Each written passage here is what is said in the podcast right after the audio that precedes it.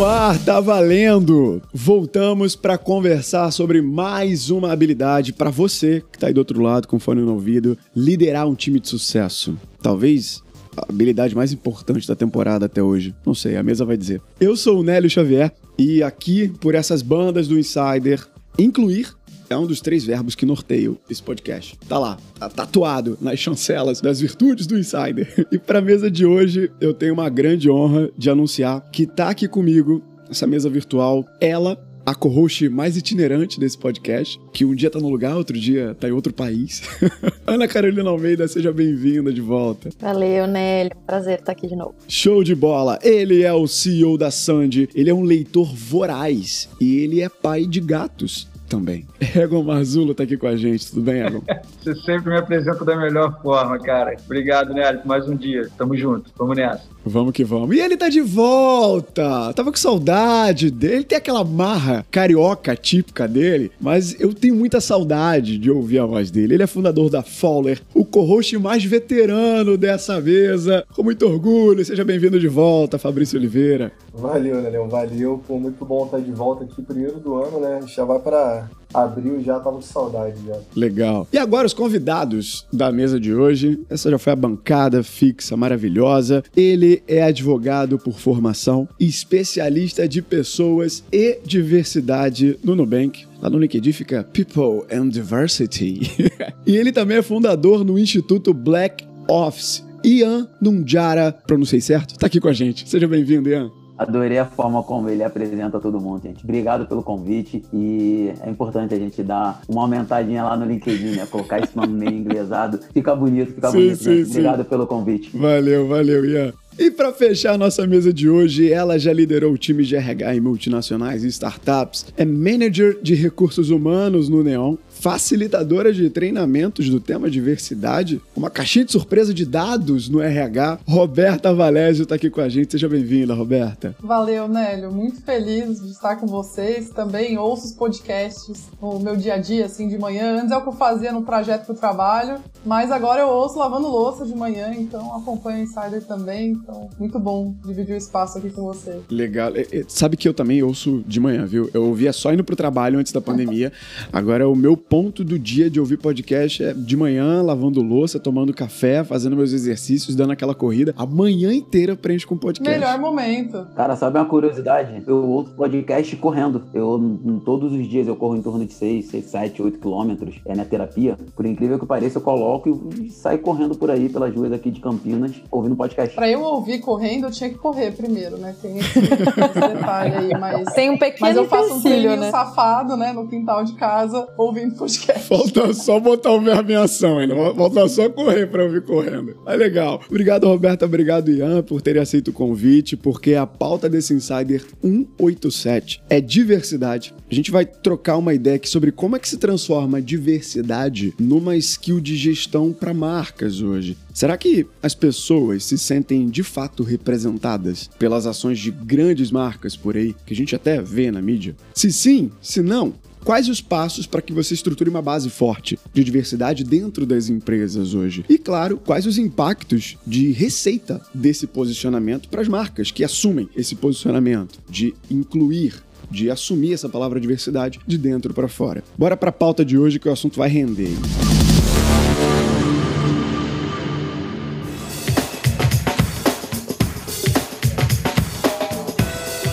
antes da gente entrar na nossa pauta de hoje sobre diversidade, eu quero fazer aquele convite que você que já é ouvinte do Insider já conhece. Seguinte, você pode acelerar esse podcast. Se você está aí na correria do dia a dia, você quer ouvir essa conversa acelerada, tem aí no seu reprodutor de podcast favorito, se for o Spotify, se for o Apple Podcasts, qualquer um deles, você tem a opção de ouvir a conversa em velocidade acelerada. Isso vai fazer com que você consiga consumir mais rápido esse pod e até outros episódios do Insider se você quiser, viu?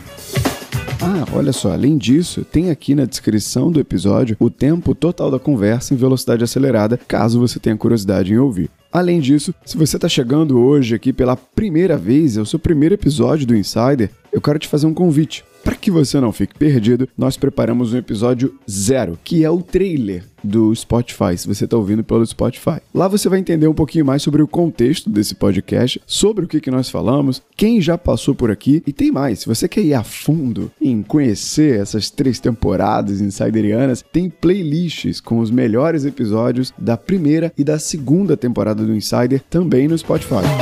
E é claro que eu não poderia deixar de agradecer aqui os assinantes do Insider Lounge, Bruno Araújo, Norma David, Silvia Curado. Eu quero agradecer demais pelo apoio. Sim, elas merecem o nosso agradecimento aqui na entrada do episódio. São ouvintes raízes que apoiam o Insider, que chegam junto com a gente lá no PicPay para fazer com que a gente consiga bater as nossas metas de, por exemplo, tornar esse podcast semanal. E se você quer apoiar, quer ter o seu nome citado aqui também nos agradecimentos do Insider, tem link aqui na descrição.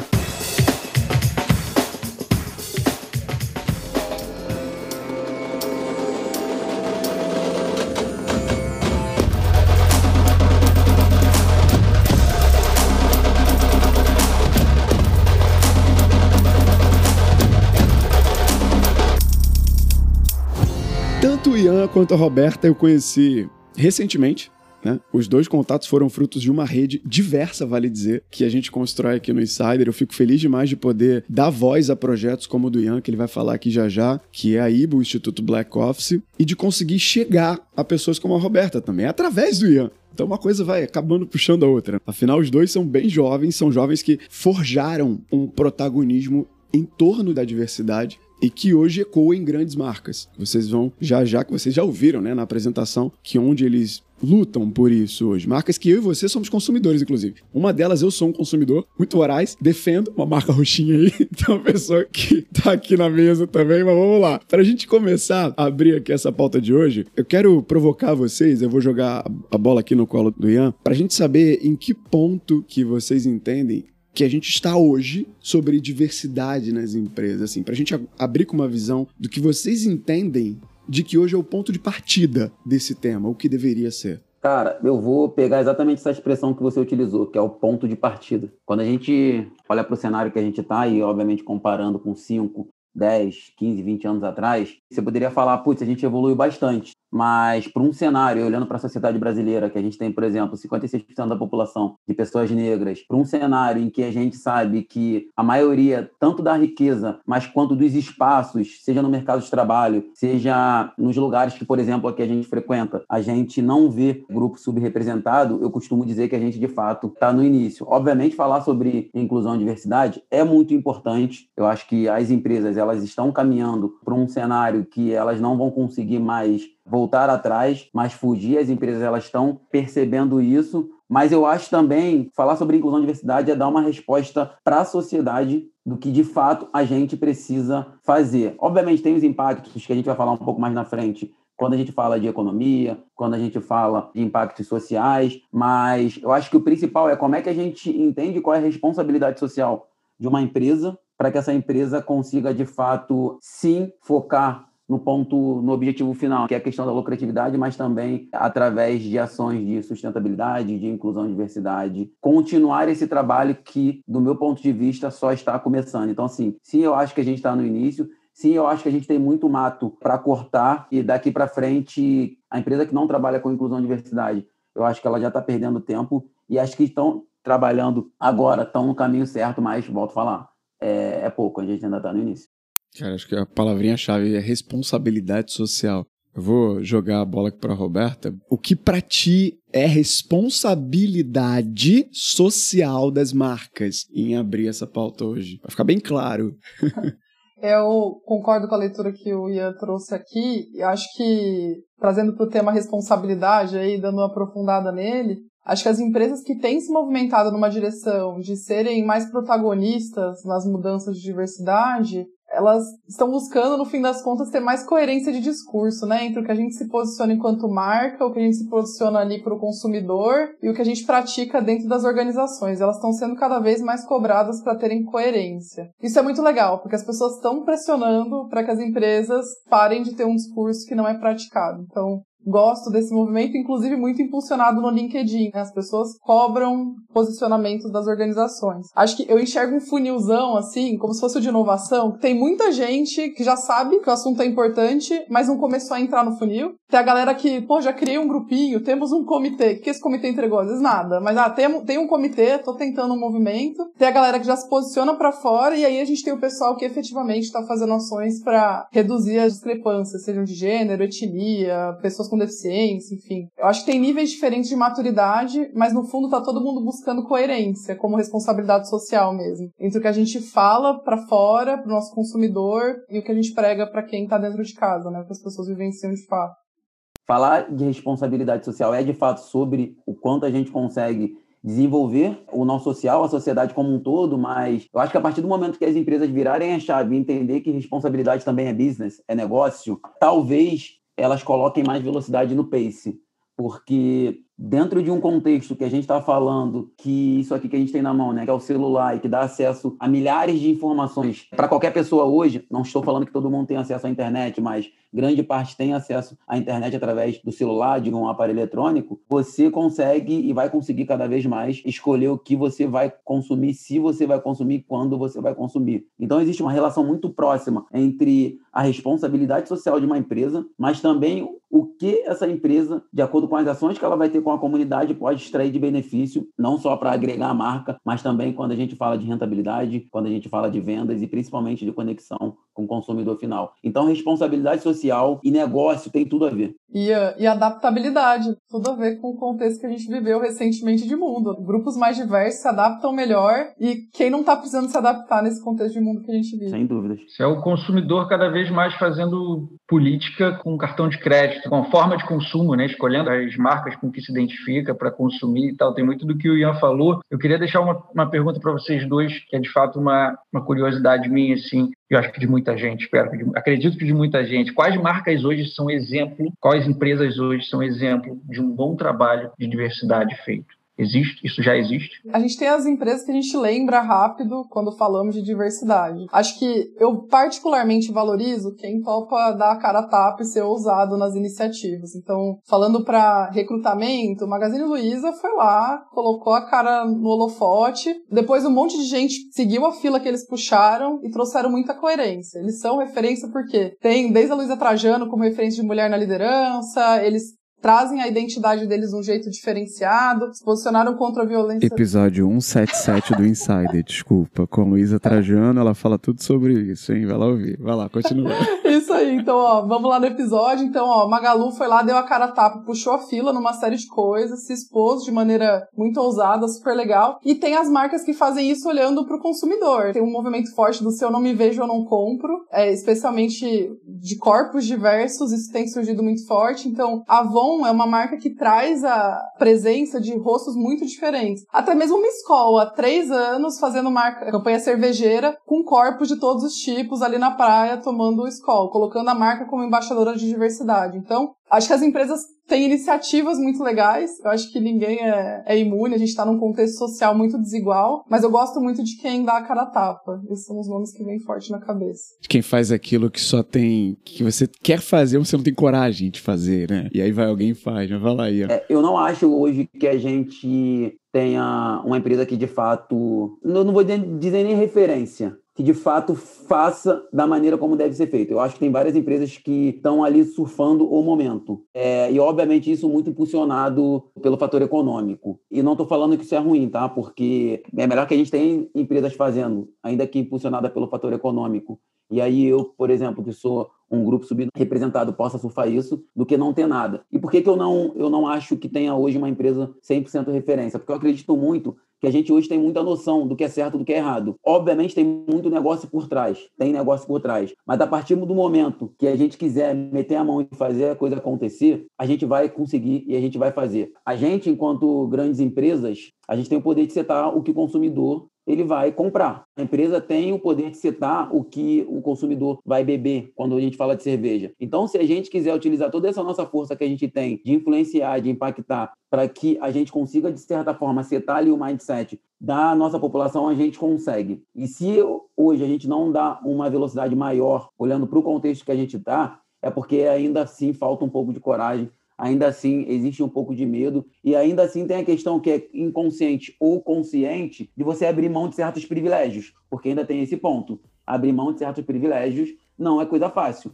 Então, assim, Ian, tem uma, alguma empresa referência hoje que faça? Acho que tem boas empresas que estão na liderança aí dessa corrida. Magazine Luiza, a própria Ambev, eu acho que eles estão à frente quando a gente compara com outras. Mas referência, referência, para mim, referência é aquela empresa que está fazendo, está acontecendo, putz, está realmente é, impulsionando internamente para arrumar casa, está dando a cara a tapa para arrumar externamente, influenciar outras empresas. Eu ainda acho que o fator econômico, para essas empresas que fazem, ainda fala muito maior do que, de fato, o fator genuíno em você utilizar a expressão é responsabilidade social de uma empresa para conseguir impactar, influenciar de fato e mudar a sociedade. É só por conta disso tudo, né, que eu falei, que eu acho que a gente hoje não tem uma que de fato que é referência.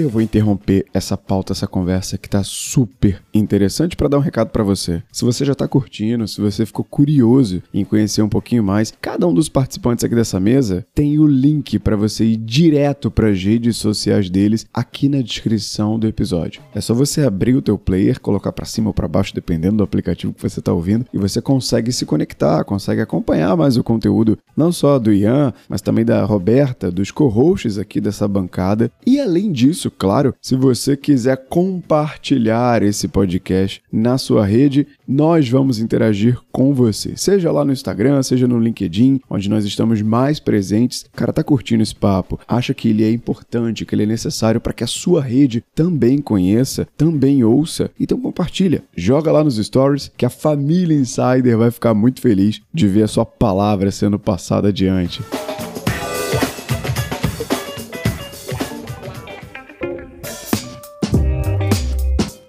Cara, legal que eu lembro do, do que a Roberta tava falando lá do funil, e foi até bacana o Ego já ter pedido para vocês colocarem, tatuarem algumas empresas da nossa cabeça, ou empresas que podem vir a ser referências, como vocês citaram, porque para um gestor que tá ouvindo agora a gente, ou para alguém que está numa posição em que possa mover esse ponteiro para frente ou para trás da diversidade, como é que faz para você descer ali o funil, Roberta? Quais iniciativas práticas para alguém que está ouvindo essa conversa e quer dar os primeiros passos na inserção dessa cultura de diversidade dentro da empresa? Como é que desce o funil? Assim, em quanto tempo desce? O que deve ser feito? Eu acho que o passo zero, menos até do primeiro mesmo, que eu gosto de fazer é fazer um diagnóstico na organização. Quais problemas são problemas reais para aquele contexto de mercado, para aquele segmento que a organização está inserida? Então, puxar os dados. Como que está a distribuição dos nossos clientes? E aí, vou puxar muito para o viés interno aqui, que é onde eu estou acostumado a olhar como área de ingestão, RH. E dentro de casa, qual que é o percentual de mulheres na liderança, de pessoas pretas na nossa organização? As pessoas chegam até o topo ou não chegam? Como que está o salário, comparando mesmo tempo de experiência, mesma senioridade, etc e tal, como que tá o posicionamento. E aí voltar lá pro funil de recrutamento. As pessoas se candidatam, pessoas de grupos que hoje são subrepresentadas na organização, elas sequer tentam trabalhar com a gente, e aí faz um grande diagnóstico ali, entende onde a gente tem lacunas importantes. Acho que esse é o passo zero.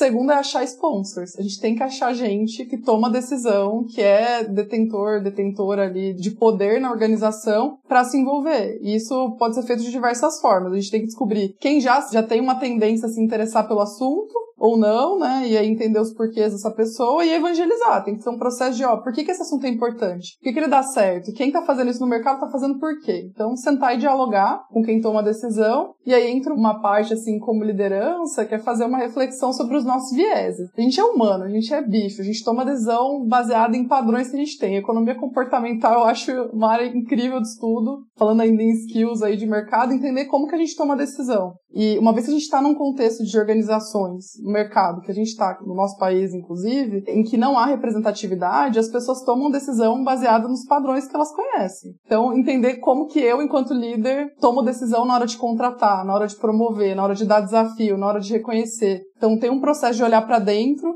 né, eu enquanto líder, como eu funciono, e eu para fora, né, como organização, como estão meus números, meus processos, né? Eu acho que esse seria um caminho para qualquer liderança seguir no início. Roadmap né? ali para sair bem nesse sentido. Isso. Ô, Roberta, como que você, da sua experiência, assim, e o Ian também se tiver, pode agregar, como que vocês fazem para posicionar isso, que você falou bastante do diagnóstico, de trazer sponsors e tal, como você faz para posicionar isso como uma iniciativa que, de fato, é importante e deveria fazer parte do core business e não ser só aquela coisa acessório que, tipo, ah, é bonitinho aqui a empresa dizer que tem um grupo de diversidade. Porque eu vejo muitas empresas que embarcam um pouco na onda só para falar que tem, sabe, o grupo. E aí vira aquela coisa que, tipo, ai, ah, vamos dar flor no dia da mulher. Gente, vocês não estão vendo a gravação, mas o olho da Roberta, ele girou até a nuca quando eu falei da flor no dia da mulher. Ai, não aguento, Deus. Eu tenho uma, um certo comichão muito grande assim quando a gente fala primeiro em setor de diversidade, porque parece que a empresa é meio que lava a mão de qualquer situação que venha acontecer, porque não, nós temos um setor de diversidade e ela está por é, é, ali que cuida disso. É, é. Determinado a resolver os problemas ali. Então, vai no setor de diversidade. E isso não se transformar numa cultura organizacional. Isso daí é muito complicado. Lá na nossa escola, que quem não sabe a nossa escola da UF, de tanto de mestrado quanto doutorado, é uma escola de sistema de gestão sustentáveis. Então a gente tem por objetivo analisar as questões sustentáveis, tanto no mestrado quanto no doutorado. E a gente vê muito isso, muito núcleo, que nem a Pochana falou. Esse, esses tipos de setores, quase que eles se tornam um setor de tolkienismo, né? É, você já tem aquela, já, você já tem aquele, aquele exemplo ali, então você não precisa fazer mais nada. Para complementar até a pergunta da Ana, eu queria entender como é que faz para você transferir isso para a cultura do board que decide. Por que, que eu estou falando isso? Logicamente, não quero deixar o Ian em uma calça é, justa, mas a gente teve a situação da Nubank que há um ano, mais ou menos. Não quero deixar, mas já deixando? Não, porque ele, ele não é. tô brincando, tô brincando. Ele, não, ele, ele é um representante, mas ele não vai decidir pelo que a empresa tem a falar. Mas é, há um ano atrás, mais ou menos foi isso, que uma CEO da Nubank foi falar no Roda Viva que tinha dificuldade de contratar pessoas pretas porque tinha dificuldade por falta de qualificação. Isso conota uma falta de letramento racial tão grande que eu, particularmente, eu fiz campanha para todos os meus amigos pretos cancelarem a Nubank. Eu, Fabrício. E aí eu não tenho nenhum tipo de problema de ter algum tipo de represária da Nubank porque ela não paga minhas contas. Mas eu fiz campanha porque, como a gente fala que o dinheiro ele está na mão da população, como o próprio Ian falou que 56% da população é negra pelo último IBGE 2019, então a gente tem poder de barganha. Então, se a gente tem rede social, se a gente tem potencial de barganha, a gente vai convencer um a outro a falar, cara, não compra da Nubank, porque, pô, tem o setor de diversidade, mas a dona, ou então o CEO, ou então o board, ele não entende que isso tem que ser uma cultura da empresa. Como que se trabalha essa questão? Eu queria jogar essa pergunta na mesa. Porque assim, eu, eu, acredito que você falar de inclusão e diversidade, principalmente num contexto que a gente tem pouquíssimas pessoas de grupos subrepresentados ali tomadores de decisão, é um tanto quanto difícil, porque no final do dia são pessoas brancas, homens decidindo de acordo com seus com, com seus backgrounds. E aí conectando um pouco com a pergunta da Ana, é, a gente precisa ter sim essas pessoas brancas, homens como aliados, porque são eles que estão no board. Então a gente precisa sim fazer um trabalho de influenciar e, sendo bem honesto, eu acho que a maioria dessas pessoas, elas no primeiro momento não vão ter o interesse genuíno porque não está dentro da vivência delas para criar esse interesse genuíno, mas são pessoas que sabem fazer conta. 2 mais 2 é igual a 4. Se a gente não fizer conta, a gente perde dinheiro. Então, assim, quando eu falo que a população negra representa 1,9 trilhões de consumo no ano, isso representa 40% do consumo brasileiro, é dinheiro que está em cima da mesa. Então, muitas vezes a gente tem que escolher ser capitalista do que ser, no caso, racista. Eu acho muito importante deixar isso, isso claro. E, obviamente, a gente não vai conseguir virar a chave da noite para o dia para mudar a mentalidade da sociedade, das empresas como elas estão. Por isso que eu acredito que a gente sim precisa fazer esse trabalho de formiguinha, sim precisam ter pessoas é, mais focadas na causa. Por exemplo, eu sou uma pessoa focada na causa, Roberta é uma pessoa focada na causa, para a gente conseguir, é, de fato, trabalhar, trabalhar o tema. E aí, trabalhar o tema, sim, vai também na linha da questão do letramento. A gente precisa ensinar, infelizmente, para as pessoas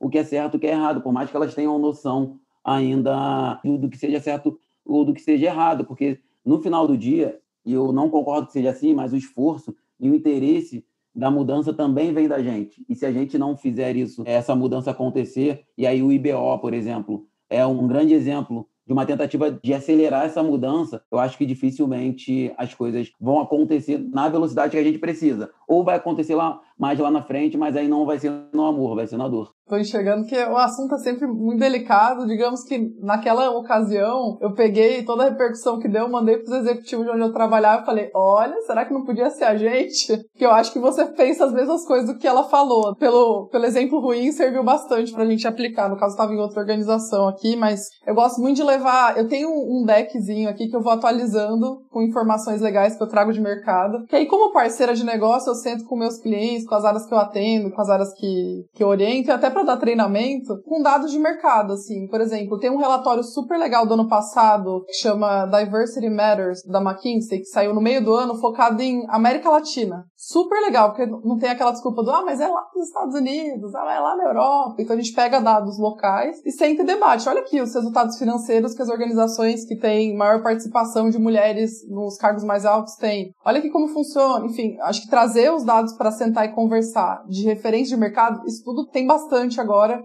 é lógico que a gente tem que partir do pressuposto que as pessoas se interessam por isso. Tem uma outra via que eu gosto bastante de sentar para dialogar é que se a gente pega um Glassdoor, um LinkedIn e vai ver referências, os melhores talentos hoje em dia tendem a se importar com isso. Então, se você quer as melhores pessoas das gerações que estão entrando no mercado, você precisa ser uma pessoa esclarecida, tipo letrada nesse assunto. Tenha informação a respeito. Gosto muito nessa via de empresas estão se posicionando, olha o que, está dando e olha os resultados de quem tem diversidade por ali. Então, e aí indo um pouco pouco para inovação, de ter esse núcleozinho isolado como desculpa para dizer, ó, oh, não, mas eu tenho um comitê que tá pensando nisso, eu tô me esforçando, eu tenho uma visão assim que nem ter núcleo de inovação na empresa. Eu que fui de uma área de inovação, a gente brincava que o nosso sonho a nossa área não existir. O problema é que ela existe até hoje, ela vai existir por muitos anos onde eu trabalhava, e aí eu penso um pouquinho assim, é um caminho, é um passo zero ter pessoas responsáveis orquestrando as iniciativas, mas tende a ser pouco efetivo se ficam ilhados sobre si mesmos, assim. Então, como que a gente faz para essas pessoas terem influência e tomada de decisão? Não é colocar um analista júnior enfiado numa estruturinha isolada e essa pessoa dizer que vai mudar a organização. Acho que é, é pouco eficaz. Então, eu acho que para transformar a cultura, a galera tem que estar tá pulverizada mesmo. Não, não adianta só ter o um núcleo. O núcleo pode ajudar num primeiro momento,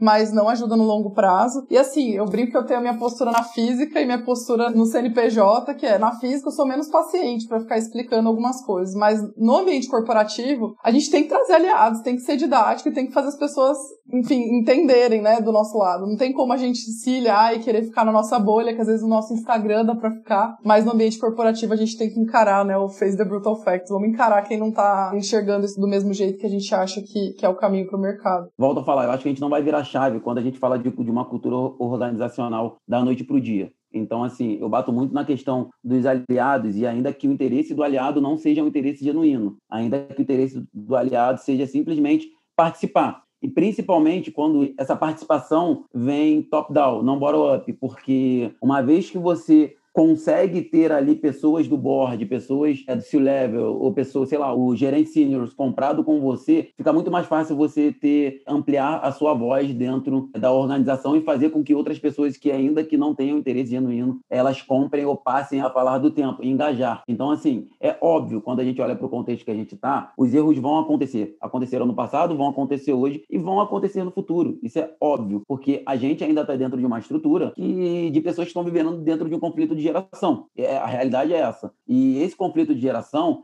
faz com que pessoas com backgrounds diferentes, histórias diferentes, vidas diferentes, deltas diferentes, é, convivam entre si. Só que o importante é a gente tá tendo cada vez mais espaços, e aí seja lá qual motivo for, para a gente falar sobre o assunto. Para a gente poder ali, e aí eu faço das palavras da Roberta as minhas, eu sou uma pessoa na pessoa jurídica, eu sou outra na pessoa física, às vezes falar com muita educação ou falar com os dois pés na porta, entendeu? Para que a gente consiga, de fato, conseguir mudar, por exemplo, a cultura de uma organização. Mas sim, eu bato muito no ponto de que a gente ainda olhando para a pessoa jurídica, para as empresas que a gente trabalha ou para os lugares que a gente trabalhou, ter um pouco mais de parcimônia, ter um pouco mais de paciência, se a gente quiser de fato mudar, porque quando você fala sobre inclusão e diversidade, um erro que você faz, uma escorregada que você dá, você pega todo um trabalho, talvez que já tenham pessoas fazendo e você joga para o ralo, porque aí cai naquele estigma, tipo, putz, falei, falei, tinha que ser alguém de inclusão e diversidade.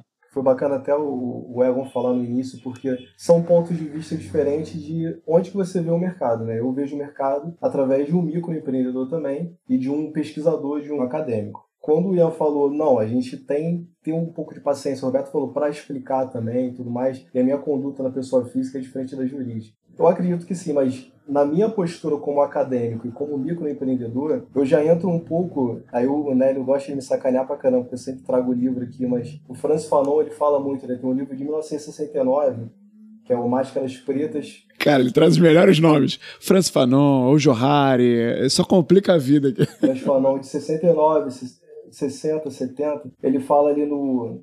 Acho que é, mais, é Pele Preta, Máscaras Brancas, alguma coisa desse tipo, ou o inverso, que ele fala sobre a descolonização, né? Quando a gente fala descolonização, parte da descolonização também é a gente se colocar na postura de que a gente tem que desconstruir a branquitude por conta de uma questão que a própria branquitude fez, né? O pessoal se, se ofende muito quando a gente fala de branquitude, ó, oh, fala de branquitude, está falando sobre o comportamento do branco. Sim, porque se a negritude ela tem que ser analisada, a branquitude idem. E eu, por exemplo, como um ator social que sou, eu não tenho por objetivo explicar ninguém porque eu não sou enciclopédia de epistemologia negra. Lembrando, eu não sou enciclopédia de epistemologia negra. Se uma pessoa ela é ignorante, ela não é letrada, ela é porque ela quer. Hoje a gente não tem uma detenção do conhecimento como, poxa, os livros que o Fabrício fala sobre negritude, quando ele fala, por exemplo, de Achille Mbembe, quando ele fala sobre Lélia Gonzalez, quando ele fala sobre o próprio Franz Fanon, quando ele fala sobre Silva Almeida, que é um pouco mais popular, cara, eu não peguei essa literatura de um, uma biblioteca que não tem acesso para as pessoas. Escondido, né? Não tem grana, você pode até baixar o EPUB, pode baixar PDF. A pessoa não quer se letrar porque ela não quer, porque ela não acha importante. Existe uma discriminação dessa epistemologia, dessa construção do conhecimento negro no Brasil. Então, se você falar para ela assim, por favor, busque letramento racial, ela não vai buscar. A pessoa que tem interiorizada nela o racismo estrutural ou individual, você pode explicar, ela pode criar um comitê, ela pode criar um setor, ela pode botar até um preto na diretoria para falar que tem um preto e falar que não são só coordenadores, analistas e assistentes que podem recorrer a uma vaga como uma pessoa preta. Mas ela não vai se desconstruir. Eu acho que tem que ser uma questão muito mais individual do que nós, como comunidade preta, ter que explicar para essa pessoa que ela tem que se desconstruir. Isso eu estou falando do meu ponto de vista e pegando o gancho no que o Egon falou. Estou é, dando o meu ponto de vista como um microempresário que eu posso até falar que eu sou ativista sempre que eu palestro sobre o assunto, falo sobre o assunto, publico sobre o assunto, mas eu entendo vocês na postura de estarem dentro de uma empresa e terem que ter essa postura, mas eu, como esse ator social, eu não tenho a mínima obrigação de explicar para a branquitude que ela tem que fazer isso, aquilo, aquilo, outro, sabe? E, logicamente, eu não quero que vocês concordem, porque, inclusive no Roda Viva do professor Silva Almeida, ele foi indagado dizendo que é, mas até a comunidade preta não se organiza, não tem o mesmo pensamento. E a comunidade branca tem o mesmo pensamento? Eu não, eu não sei se tem o mesmo pensamento, eu acho que não. Não é obrigado a ter. Então acho que é um pouco por esse caminho aí, entendeu? Ô Fabrício, não precisa concordar, não tô aqui para validar porque não me cabe, mas a proposta eu concordo muito com o que você trouxe. É muito bom ouvir sua colocação aí também, viu? Faz todo sentido. É uma questão de que papel que a gente topa ocupar em cada lugar. Tem uma questão de dívida histórica aí que não é simples. Eu gosto muito de tratar as pessoas como adultas também. Quando a gente chega num contexto corporativo, os adultos têm que se responsabilizar pelo que eles falam. Então é bom você trazer isso de a responsabilidade ao não se informar sobre algo que está tão em voga hoje em dia. A gente está em 2021, a gente está discutindo diversidade, sei lá. Há pelo menos 10 anos eu já tenho participado de fóruns sobre isso. Tem pautas de sei há quanto tempo, eu estou falando do meu tempo aí no mercado de trabalho espaço não falta, né? As pessoas precisam escolher também se mobilizar. Cara, mas assim, eu acho que tem sim a questão da responsabilidade e de fato a gente não precisa ficar conscientizando. Eu sempre brinco, né, que entre a expressão viés inconsciente, se esse inconsciente é inconsciente mesmo ou se esse viés não é consciente. Porque no final do dia, todo mundo aqui é maior de 18, todo mundo aqui tem noção e ninguém rasgar dinheiro. Então você sabe que o valor que o dinheiro tem, então você sabe o valor das coisas. Mas eu acho que são dois pontos, porque existe o ponto ali da estratégia, do como a gente, dentro das corporações, se faz presente para mudar internamente e para trazer os outros, porque se a gente não estiver ocupando aquele espaço e muitas vezes jogar aquele jogo, ou fingir que está jogando aquele jogo, a gente não consegue mudar e é uma questão simplesmente de estratégia para a gente conseguir decodificar aquele ambiente para que, uma vez que a gente decodificou, como é que a gente consegue abrir portas para trazer mais pessoas pretas, mais mulheres, mais LGBTs, mais pessoas com deficiência, mas também como é que a gente, olhando para a questão puramente racial, como é que a gente continua se reunindo enquanto grupo e não, a gente não precisa ficar educando as pessoas, letrando as pessoas, porque como o Fabrício trouxe, você também trouxe, Roberto, todo mundo tem consciência. Mas eu acho que a gente precisa estar dentro do jogo para poder fazer o gol. A gente precisa estar dentro do jogo para a gente poder mudar. O que eu acho que, eu até falei isso mais cedo, o que a gente não pode é se perder dentro da nossa estratégia, se perder dentro daquilo que a gente acredita, porque a maioria das pessoas acabam se perdendo dentro daquilo uma vez que você consegue fazer parte do jogo. Mas eu vou muito na linha da questão de você ter muito claro e de você ter intenção nas coisas que você faz, nas coisas que você fala, porque no final do dia existe o seu objetivo. Eu tenho certeza que quem está com fone ouvindo esse ponto agora do programa já viu muito do que o Fabrício e o Roberto I acabaram de falar na realidade deles. Certamente. Dentro da empresa, onde quer que eles estejam, liderando um time. Isso eu gosto muito. Eu, quero... eu fiquei com vários ganchos agora na minha frente. Tô vendo um mural de ganchos para onde ir na conversa. Mas eu tenho que ser estratégico, como disse o Ian aqui. Dá vontade de falar muita coisa. Mas bora lá. Gancho ponto um. Uma coisa que ficou muito nítido, de ponto em comum, de fio condutor entre o que a Roberta e o Ian acabaram de falar, e eu quero pegar o gancho também para devolver para o Ian, é o longo prazo. O passo de formiguinha, aos poucos, seja com responsabilidade ou não, fazendo parear com o que o Fabrício acabou de falar aqui na fala dele. Agora, você tem que mostrar a matemática das coisas. A Roberta se apresentou aqui como a menina dos dados, que tem ali a formação de engenharia e tal, mas o Ian também. Se a gente parar para prestar atenção, tem muito a ver com a matemática, com o ponto final, faz sentido, tem que trazer, tem que mostrar até onde a gente quer chegar com os números, com os dados, tem que contar isso. E aí eu quero entender Ian, como que a IBO, ou o IBO, não sei se eu estou usando o gênero errado, acho que é o IBO, né? Que é o Instituto. O IBO, o Instituto Black Office, chega para mudar isso, para acelerar isso, já que a pandemia acelerou tudo, né? O IBO é um fruto da pandemia, porque está surgindo agora. Como é que o IBO vem acelerar esse movimento, cara? Cara, quando a gente pensou na construção do IBO, foi simplesmente para dar um recado, e aí eu tava, lembro isso na outra empresa que eu tava, para dar um recado que sim, existem pessoas boas, pretas no mercado e qualificadas para sentar nas cadeiras, por exemplo, que a gente estava ofertando. Obviamente, existem os comportamentos corporativos que são exigidos, que infelizmente nós, enquanto população preta, a gente não está, na grande maioria, presente, principalmente quando a gente fala dos cargos de liderança, e esses comportamentos o way of work ali, como é que funciona o mundo corporativo. A gente precisa saber se a gente quiser de fato entrar e principalmente entrar jogando. E o IBO, ele vem exatamente para dar uma acelerada. Quando eu entrei no mundo corporativo, lá atrás, eu percebi que se eu não tivesse trabalhado alguns pontos meus, eu teria ficado pelo meio do caminho. Várias pessoas que eu conheço, pessoas negras, ficaram pelo meio do caminho porque simplesmente não tiveram aquela agilidade ou não conseguiram se adequar. E não estou falando que a gente tem que se adequar, mas infelizmente a gente acaba precisando se adequar se a gente quiser ter sobrevida. E aí o IBO nasceu exatamente nessa vontade de, cara, vamos, já que a gente existe, vamos pegar, construir uma base gigante e falar que empresas, estamos aqui, a gente tem. A gente não tem mais esse discurso de, putz, eu não acho, eu não tenho,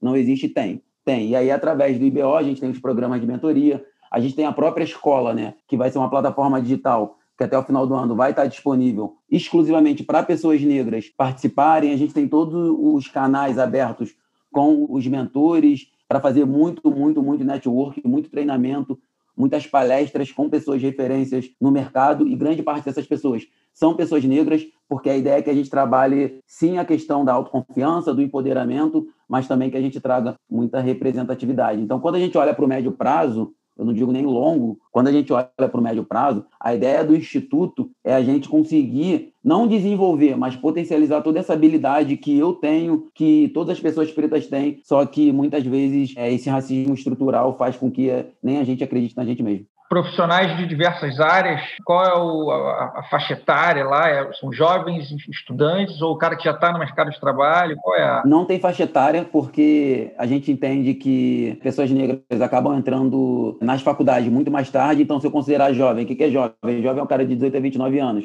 Mas, putz, mas o jovem negro é totalmente diferente do jovem branco. Então, o jovem de branco que ele sai da faculdade com 24 anos é totalmente diferente do, do jovem negro. Então, a gente não coloca a faixa etária, tanto que tem pessoas de 35, pessoas de 40 anos se inscrevendo para fazer parte do IBO. E o nosso objetivo né, não é só preparar. Eu acho que a gente bate muito na tecla de como a gente pode construir uma pessoa muito mais empoderada. E não é que a gente vai construir essa pessoa, a gente só vai potencializar todo o poder e a gente bate muito na tecla de trazer pessoas pretas para serem representantes dessa mensagem. Por exemplo, o Gilberto Costa, que é diretor de operações do JP Morgan, o próprio CEO da EF, para que a gente consiga nutrir dentro de mais Iãs ou de mais Yasmin, que são pessoas que estão dentro é, do projeto, todo o poder que já existe e que a gente consiga, sim, é externalizar e deixar claro para eles o quão fodas eles são. Acho que o Egon seria um bom mentor hein, de audiovisual para EVA. Pô, tem uma galera para indicar, cara. Eu, eu, tenho um representante, eu tenho um representante, o Fili Brasil é, é, um, é um líder aqui dentro, Felipe, nosso diretor. Cara, verdade, verdade. É, o Nélio, a gente. Ele estava na turma lá, né? Tava na turma, tava na turma. E ele, cara, é um representante, assim, ele levanta a bandeira mesmo, sempre quando ele pode, ele, ele defende. Isso, isso é legal, criou uma cultura muito legal aqui dentro da Sandy, que ele atrai muita gente. Então, quando eu abro vaga, naturalmente, as pessoas se candidatam, não tem essa barreira, né? Porque vem a figura do filho ali, cara, também, também posso estar ali, enfim. Isso aconteceu de forma muito natural aqui, o filho apareceu de forma muito natural aqui. E ele é um cara, sem dúvida, para te colocar em contato com você, para de alguma forma representar o audiovisual dentro do seu projeto, profissionais dessa classe. A gente está iniciando agora um trabalho em parceria com a Casa Amarela, que é um Legal. Casa Amarela no Morro da Providência, que é um projeto de audiovisual também, enfim. E ele é o, o, nosso representante aqui dentro. Tem o Diego também, que é negro, mas o filho é o, é o papel de líder, assim. É ele que, que, que lidera essa bandeira aqui dentro e sempre fomenta esse assunto e me ensina muito sobre. E com esse gancho eu faço uma pergunta que eu queria fazer desde lá do começo, que eu acho muito importante importante, cara. O pequeno empresário, o pequeno empreendedor, eu, ego, o que, que eu tenho que fazer para dar um passo além do diagnóstico que a Roberta levantou, mas qual é a primeira melhor ação que eu faço dentro da minha pequena empresa para ser uma, pequena, uma empresa melhor em relação à inclusão e diversidade? Eu acho que é o melhor momento para você fechar, não abrir gap nenhum, assim, primeiro na sua estrutura. Ano passado eu dei consultoria para uma empresa pequenininha e eles vieram para mim, pô, a gente só tem 18 funcionários e a gente quer crescer aí ano que vem, não sei o quê. Mas a gente é muito pequeno para começar. Eu falei, pô, vocês vão ter um percentual bom, mais equilibrado, já que o time é mais enxuto, é mais fácil de resolver. Então, se eu pudesse dar alguma sugestão, assim, pitaco, sem, sem olhar contexto detalhado, é, cara, na hora de trazer pessoas para um time que é tão enxuto, traga pessoas com repertórios diferentes, assim, de vivências e origens diferentes é mais fácil de balancear os perfis diferentes nessa fase mesmo, que tá pequeno, que dá para escolher, que o recrutamento costuma ser mais criterioso, né? Enfim, pô, não vou contratar 10 e que eu vou escolher essa uma pessoa que tenha mais skills. E eu acho que, no fundo, é muito uma questão de colocar réguas diferentes para medir as pessoas. É que a gente pega a mesma régua e faz parecer que um grupo não tem a vivência. Quando na verdade tem uma série de outras que vão agregar pra caramba, né? É só olhar o que a gente tá medindo. Então, pô, o que, que eu preciso que a pessoa saiba resolver e qual que é todo o resto que é adorno, que a gente às vezes escolhe no processo seletivo e não precisava. Perfeito. Então, pô, resolvendo essa dor, vamos trazer uma pessoa diferente. Perfeito. Nessa hora, passo zero a ser efetivo, abrir uma vaga, olha para quem você tem e procura alguém que você realmente não tem aí dentro. Acho que eu começaria por aí. Bora lá. Eu quero pegar de surpresa a senhorita Carol, vulgo Ana, vulgo parisiense, em breve.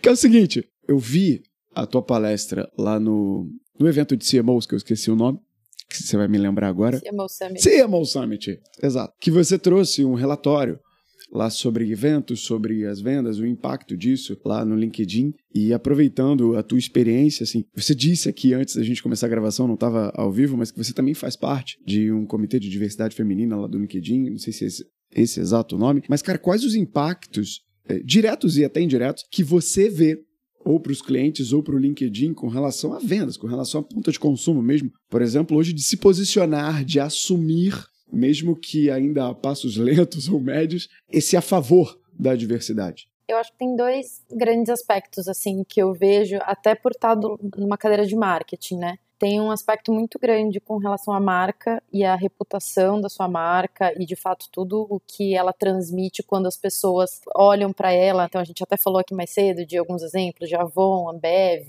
Magazine Luiza e tal. O que eu vejo muito do ponto de vista de marca e de marketing no LinkedIn é que existe uma preocupação muito grande em que tudo o que a gente faz, que é customer facing, qualquer tipo de peça de publicidade, participação em eventos, qualquer ação que a gente faça que é para o nosso usuário, a gente sempre passa por uma lente de diversidade. Isso significa o quê? Se você for olhar as nossas peças, quando a gente tem, por exemplo, as animações, as ilustrações, elas sempre vão ter ilustrações mostrando pessoas com vestimentas diferentes, pessoas negras, pessoas brancas, mulheres, homens, vai ter gente com cadeira de roda, enfim, tem uma série de, uma gama muito grande de representatividade que acontece desde a parte visual até a forma como a gente vai se colocar. Então, por exemplo, LinkedIn, toda vez que a gente vai participar de um evento externo, ou até, até minha participação aqui no podcast, a gente até falou sobre isso, né, Nelly, quando a gente estava conversando sobre eu vir para ser co-host, a gente não se compromete a participar de nenhum evento ou de nenhuma iniciativa como um podcast, por exemplo,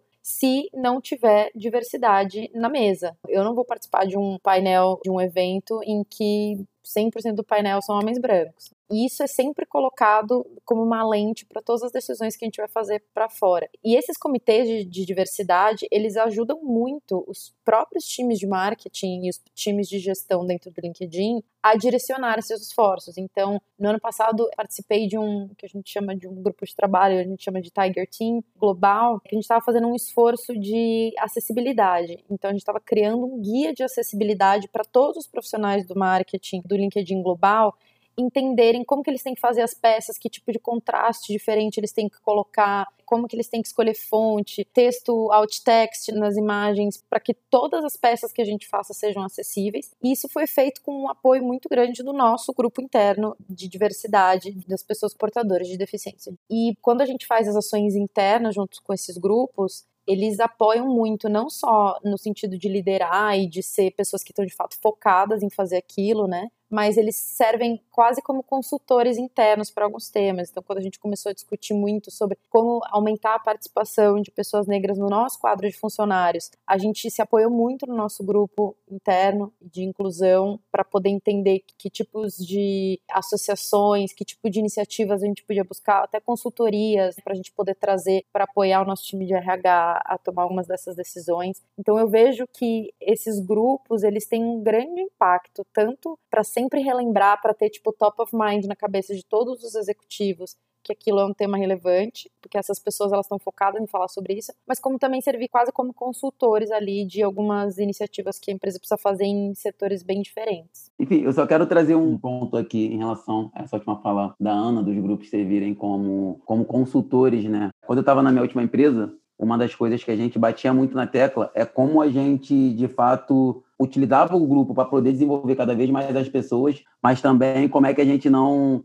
não acabava de certa forma sobrecarregando, porque nos grupos de inclusão e diversidade, normalmente a maioria deles, eles são as pessoas que participam são voluntárias do grupo. Então, existe ali uma responsabilidade que acaba ficando atrelado à pessoa, mas não necessariamente é uma responsabilidade que está no core da função dela. Então, a gente procurou, de alguma forma, tentar separar qual caminho ia e qual é o tempo que a pessoa ia dedicar, porque esse ponto de deixar como consultoria acabava colocando uma responsabilidade, um peso muito grande em cima daquela pessoa que, que às vezes só queria ser uma voluntária ou que era aliado era aliado da causa, obviamente, né? Ter os voluntários é muito importante. São, acaba sendo muito importante ali para a gente desenvolver algumas ações da própria empresa, mas a gente também tem que deixar claro o, quanto também o papel do tema de inclusão e diversidade, falou muito isso, né? Não é só do RH, não é só da área de inclusão e diversidade, deve ser, a gente vai atingir um dia esse nível de maturidade, mas deve ser da empresa toda. Por isso que a gente fala muito de cultura e ter dentro da cultura. E aí a Roberta que falou pro Egon, né, de putz, o negócio é pequeno, então o momento é agora de fazer é, acontecer agora a inclusão e diversidade, também implementar o tema dentro da cultura, porque senão a gente acaba depositando toda a responsabilidade num grupo de pessoas que não necessariamente vai conseguir transformar uma, uma organização gigante.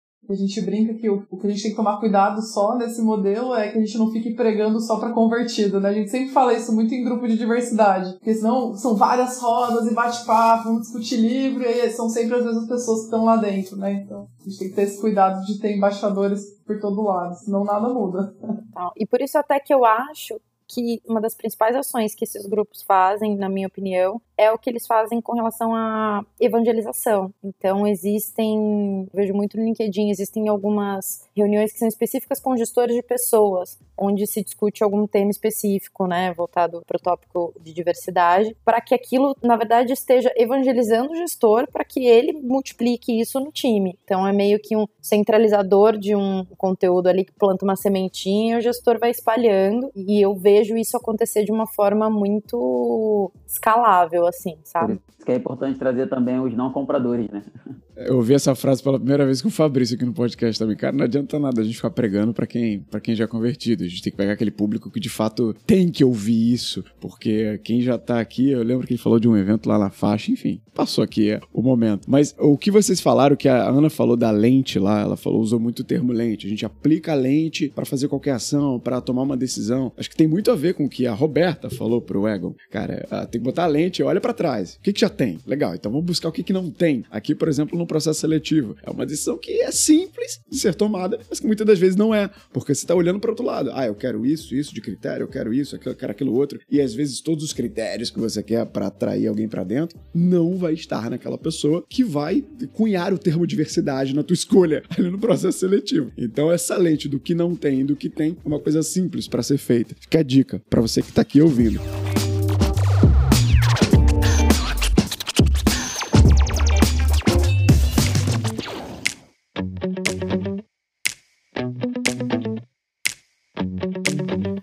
Tá boa essa conversa, não tá?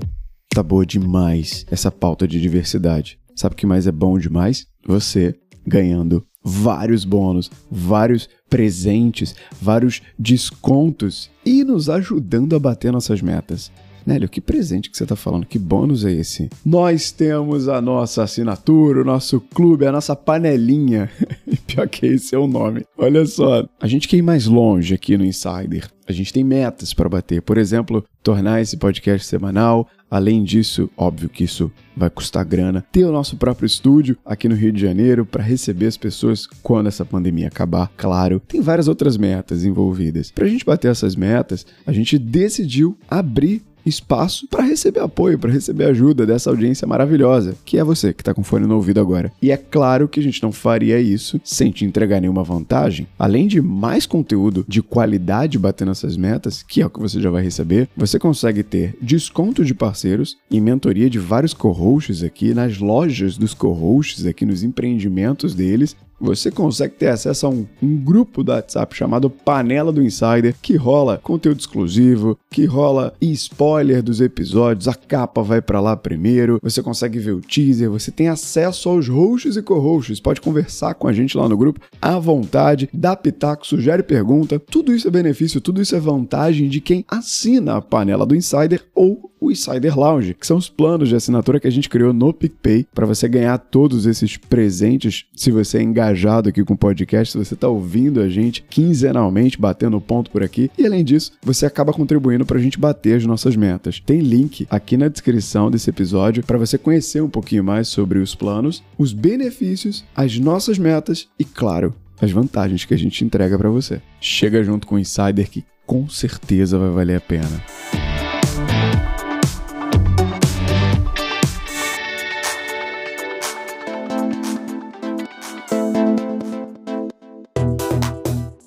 Vocês são tão completos enquanto convidados, porque vocês já anteciparam muitos pontos da pauta, inclusive a dicotomia que eu queria fazer sobre autenticidade e conveniência nas ações, mas a gente acabou tocando. Quando o Ian falou aqui do, eu falei IBO, mas IBO, do Instituto Black Office, você antecipou muito do que a gente esperava de caminho até colocar pessoas no alto escalão, é o que vocês já estão fazendo, mas uma coisa ainda está em aberto. E eu quero a extrema sinceridade de vocês e de todos da mesa, não só do Ian e da Roberta. Até antes de você falar, né, Leão, esse lance de você falar para pregar para convertido, ou você é, não muda nada, que é uma, uma possível possibilidade, ou você cria revolução, né? Porque se você prega para pessoas que de fato já tem ali a consciência, você cria ali um, mais consciência naquela pessoa e ela consegue identificar que no, no, no, universo como um todo, o universo maior, não vai gerar nenhum tipo de mudança, o que, que ela faz? Ou ela muda de empresa ou ela cria a empresa dela. Que é aquela questão, falando da comunidade preta,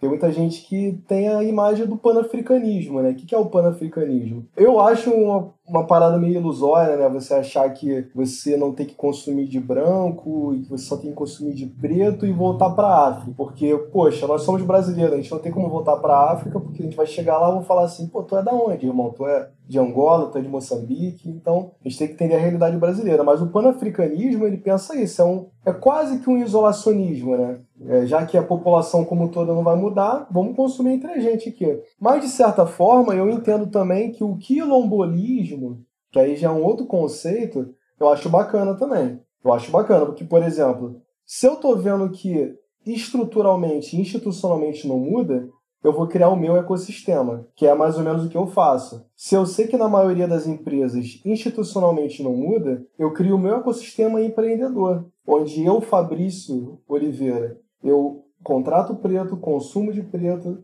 a minha, o meu tipo de conteúdo dentro da minha empresa, ele é um conteúdo muito negro, porque a minha empresa fala sobre negritude, sobre subúrbio carioca, então eu acabo criando o meu ecossistema. Então você pode ou não mudar nada, ou você revoluciona, né? Eu acho que tem uma tendência muito grande. Eu acho que a gente está tendenciando a revolucionar.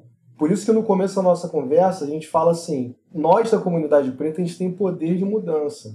A gente tem poder para não consumir mais de um produto e consumir outro, por exemplo. Então eu acho que a tendência de fato hoje em dia, com a expansão das redes sociais, a mobilização que a gente, poder de mobilização que a gente tem, é de revolucionar. Então eu acho que tem um, os dois lados da moeda, na verdade.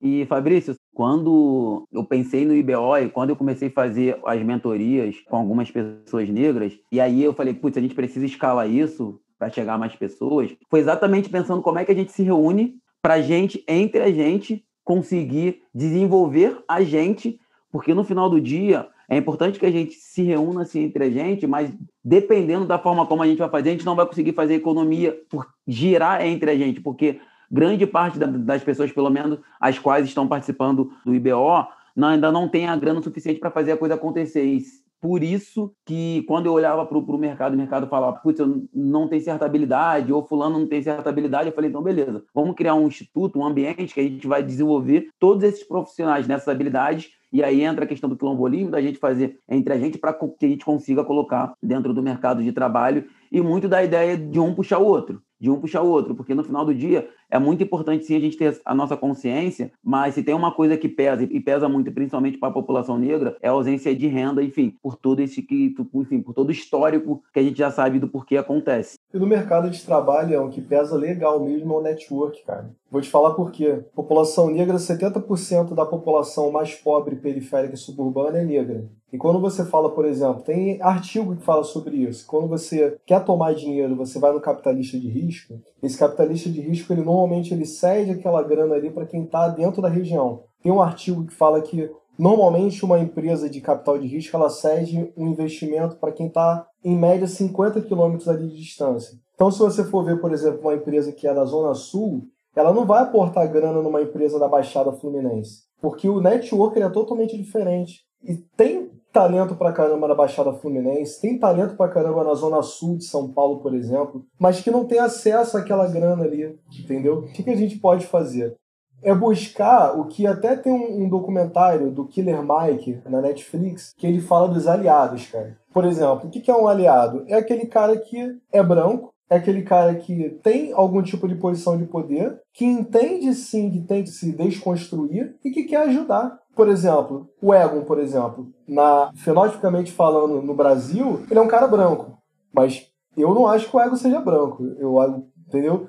Ele é um cara não branco, se a gente for entender assim dentro da literatura de negritude. Ele é não branco, mas ele não chega a ser preto. Mas é um cara, por exemplo, que pode ter um acesso onde nós não temos o acesso. E se é um cara, por exemplo, que quer ajudar, por que não vou trazer esse cara pra gente? Porque, por exemplo, tem muita gente, cara, que. Putz, eu tava conversando esses dias aí com o Mark, Mark Tawil, que pô, é super conhecido no LinkedIn e tal. E é um cara que é super engajado, todo. Qualquer parada que eu falar pra ele, pô, Mark, ó, tô fazendo um projeto tal, tu quer colar? Ele cola, porque eu acho bacana. Porque ele sabe da importância, por exemplo, de botar à frente, é, assim como em Selena, lá do Martin Luther King, quando eles passaram por aquela ponte, e ao invés deles passarem com os pretos na frente, colocaram os brancos, porque eles não iam dar porrada na população branca. A polícia não ia dar porrada, mas aqueles brancos eles são aliados. São pessoas que querem uma mudança, querem uma modificação e que estão com a gente. Uma postura que eu acho incorreta também de dentro da comunidade preta é querer cercear. Ah, não, mas temos sim que consumir dentro da comunidade preta. Mas a gente tem que entender que o poder de decisão não está com a gente. Então vamos trazer para a gente quem quer, quem quer ajudar, quem pode contribuir, quem quer colaborar. Por isso que eu zoei o. tu estava zoando o Egon, porque ele se demonstrou é, aberto a entender, aberto a aprender. Ele tem tomadas de decisões que ele tem em frente que a gente não tem. Por que não usar o cara positivamente? E assim como ele, como outros, como a Roberta, como a Ana, como o Nélio, sabe? Então acho que é muito mais complexo mas ao mesmo tempo a gente tem que abrir, mas ao mesmo tempo não abrir tanto. É, cara, a brincadeira é complexa pra caramba, cara. Porque o Brasil, o racismo, ele é um, é um racismo brasileiro. Ele não é tão cerceado. É uma jabuticaba brasileira que a gente está lidando aqui. E um adendo é que, assim, a gente não dá para comprar briga todo dia, né? Tem gente que é mais resiliente, mas a gente tem que ter uma rede de apoio. Às vezes a gente precisa do nosso grupinho ali de convertidos também para desabafar, para ter segurança psicológica, para se sentir compreendido, né? Então, mesmo dentro de organizações que eu falei sobre, pô, eu gosto de ter uma postura mais didática, que eu falo muito sobre gênero, mas dentro do local que eu ocupo eu tento potencializar pautas que não necessariamente são minhas como aliada, mas eu preciso de um lugar para correr no fim do dia quando eu tô puta que deu tudo errado, que houve merda de um monte de executivo tentando evangelizar e fui gentil, mas engoli sapo, né? Então a gente também precisa do nosso espaço para onde correr. Exato. Porque senão tem saúde psicológica que, que aguente isso aqui não. Né? Acolhimento é uma necessidade da humanidade como um todo, sem distinção. Perfeito. E eu quero parafrasear aqui, na verdade eu quero dar uma de Fabrício Oliveira, citar uma fala que foi dita agora, recentemente. Oliveira Fabrício, 2021, ou não muda nada, ou revoluciona. Meu amigo, essa vai pra capa do podcast lá. Ou não muda nada ou revoluciona, meu amigo. Fabrício Oliveira. Mas olha só, voltando lá à pergunta que eu ia direcionar, quero aproveitar e já jogar pra ti, Roberta. Porque a representatividade aqui nessa pauta, nessa mesa hoje, ela vai pro lado do gênero contigo, vai pro lado aqui da pauta racial com. Eu tava chamando de Ian. A Roberta me corrigiu aqui. Ian, mano. Eu acho que foi o André que falou Ian, desculpa. E com Ian e com o Fabrício. Eu tô chamando. Ian, Ian, Ian. Por que, que eu tô chamando de Ian? Não é Ian, é Ian. Obrigado, viu, Roberto? Não tem problema, não. Oh, tô dando uma americanizada aqui no nome do Ian. Então é mais pro lado do gênero e pro lado racial. Assim como a Ana falou lá quando eu provoquei ela sobre o LinkedIn, sobre a representatividade LGBTQI, sobre a representatividade etária, sobre a representatividade de pessoas com portadores de deficiência. Se eu quisesse colocar mais pessoas, que seria maravilhoso, mas acho que acredito que não teria muita voz para todo mundo. Uma mesa daria cinco horas de episódio. Então é legal que a gente consiga dividir isso aqui hoje. Mas dentro da experiência de vocês, vamos lá, Roberta. Você acabou de falar que você precisa ali de alguém para te acolher quando você precisa engolir sapo, por exemplo, em reunião. Sobre esses sapos, eu quero que você traga os maiores deles agora. Quais os maiores fracassos os que você já viveu ou que você já viu com relação a essas ações ou a falta delas na tua trajetória? E os aprendizados, claro.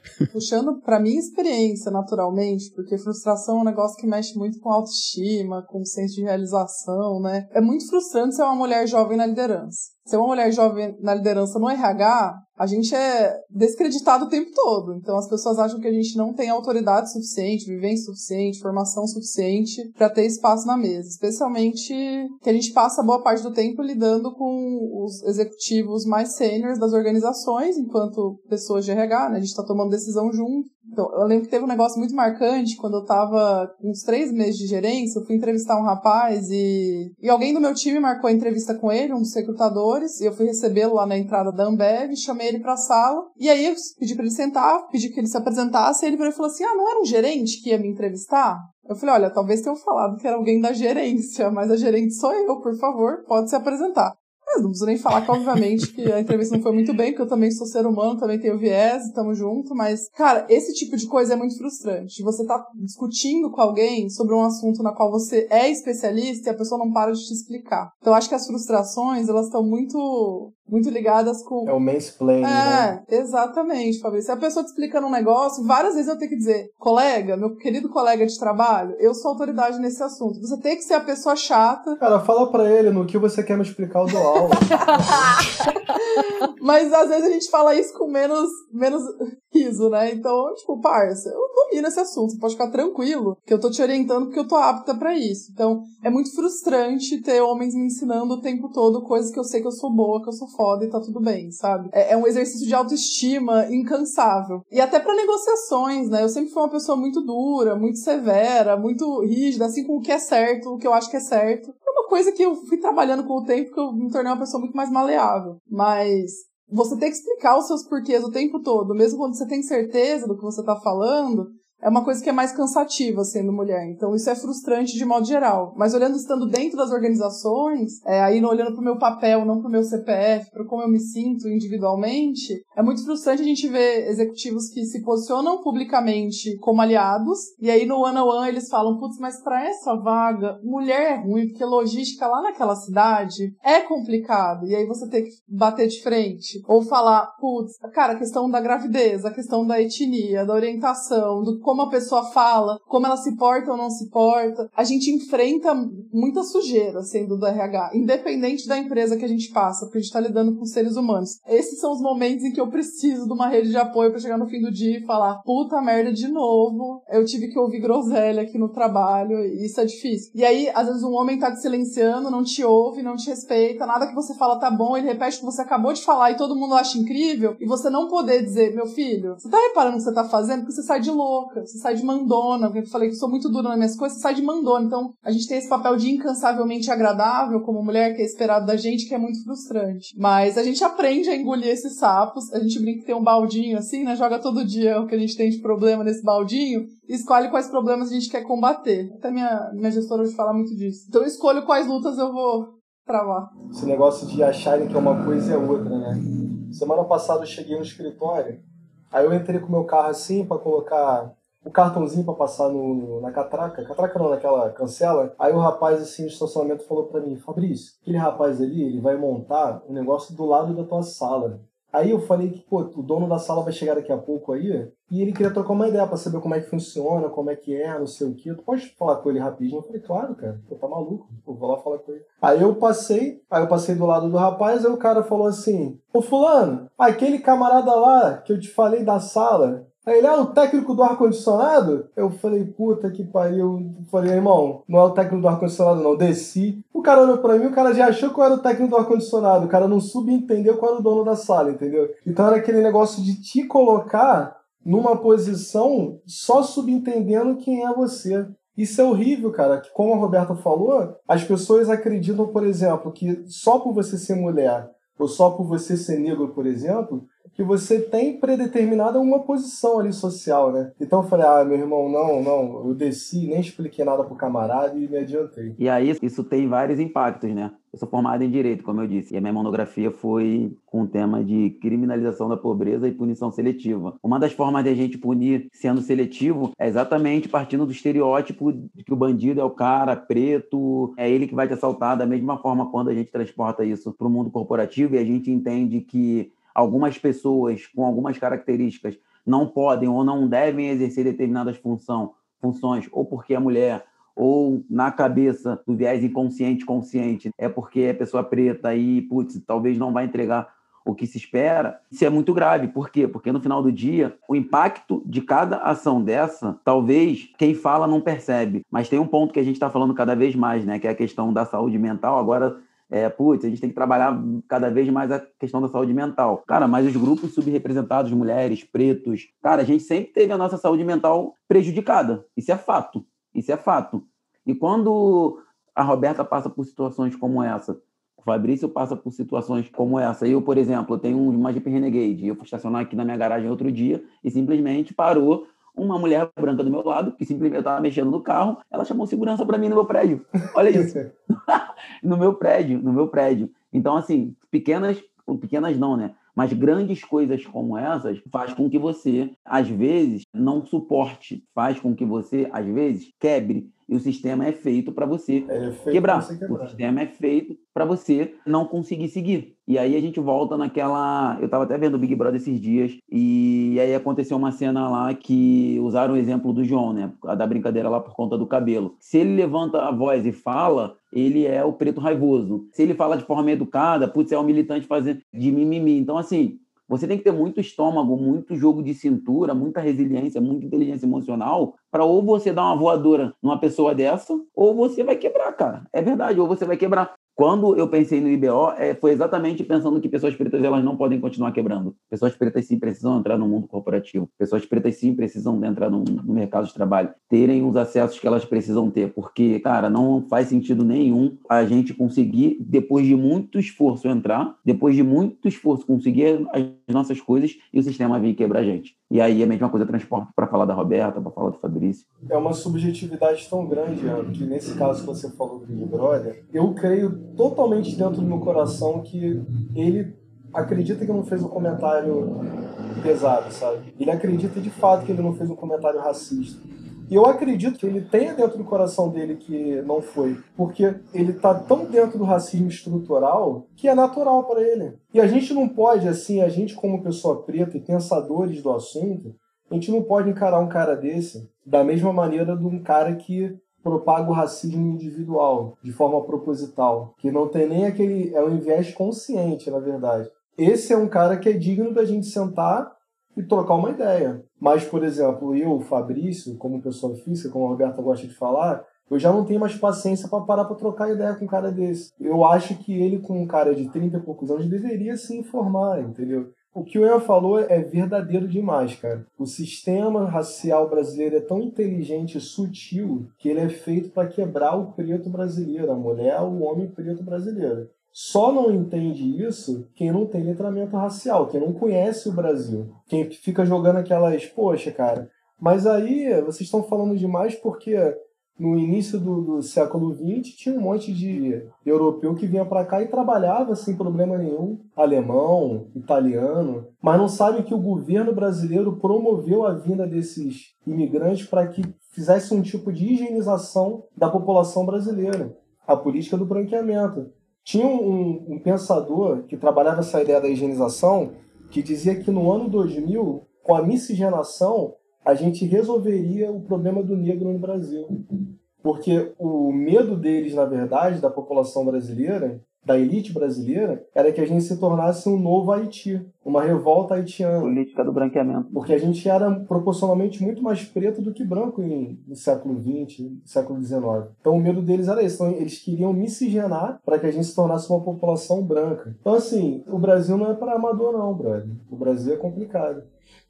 Assim, não é para amadores, cara. Eu, qui- eu quis deixar essa, essa pergunta agora pra gente arrematar, porque eu imaginei que viriam situações e exemplos que podem dar uma provocada em quem ainda tá aqui com a gente ouvindo esse papo até agora. Porque se você que tá com fone no ouvido até agora, seja em qualquer posição que você esteja ocupando, com certeza você tirou alguma coisa que você vai abrir pra tua equipe, pro teu time, ou se você faz parte de um time, pro teu chefe, pro teu liderado, porque não dá pra ficar só aqui, como eu falo nas aulas de oratória, que eu dou. Oratória é uma soft skill. Eu vou te ensinar a técnica, eu vou te ensinar a pausa, o momento que você vai entonar, vai fazer isso, aquilo. Mas se você não levar pro dia a dia, pra hora H, meu amigo, não adianta nada. Não adianta nada, vai morrer ali, entendeu? Eu lembro que quando eu gravei o primeiro, foi o Fit 03, sobre diversidade, com o Fabrício, com a Ellen e com o Reginaldo. Foi Fabrício, Reginaldo. Reginaldo Rock. Foi lá na primeira temporada. Cara, foi o episódio que eu mais aprendi até aquele momento no Insider. E aí o letramento, acho que a gente nem falou esse termo letramento racial, mas a partir dali foi a minha provocação pra começar a buscar autores negros pra ler e tal. A piada que eu fiz com o Egon aqui, eu falei, Egon, bota na agenda, meu amigo. Porque se não botar na agenda, vai morrer o papo e não vai avançar.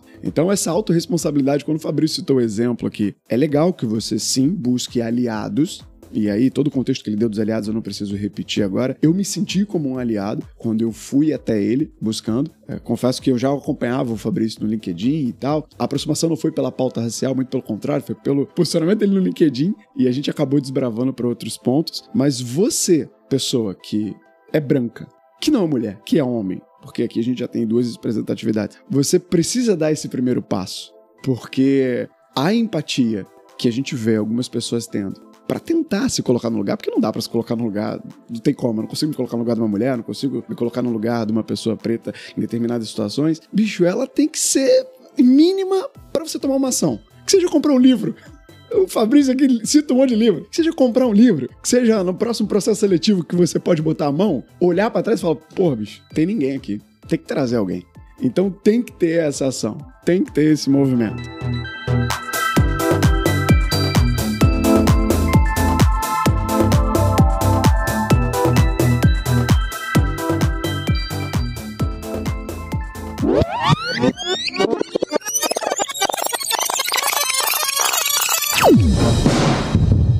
Calma que ainda não acabou, né? Tem os créditos do programa para quem fez ele acontecer. Produção e roteiro, Nélio Xavier.